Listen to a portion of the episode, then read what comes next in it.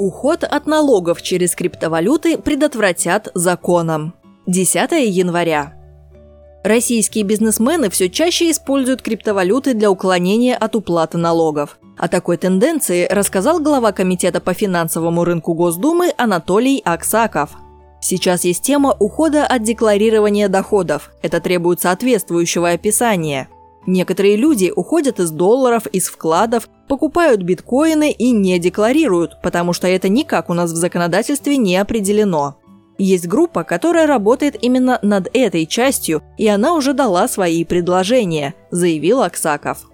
Он пояснил, что речь идет о специальном законопроекте, который появится отдельно от рамочного законопроекта по криптовалютам.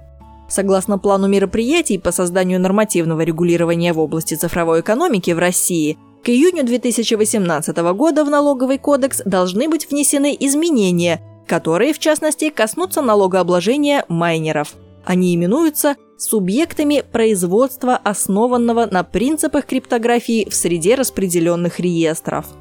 Также к июню будут внесены поправки в Гражданский кодекс, федеральные законы о Центральном банке, о банках и банковской деятельности, о национальной платежной системе, о бухгалтерском учете и о противодействии легализации, отмыванию доходов, полученных преступным путем и финансированию терроризма.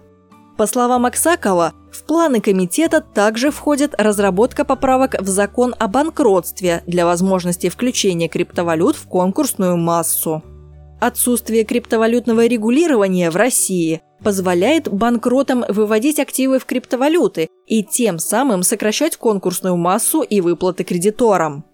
Так, в арбитражном суде Москвы рассматривается дело о включении в конкурсную массу банкрота физлица активов в криптовалюте.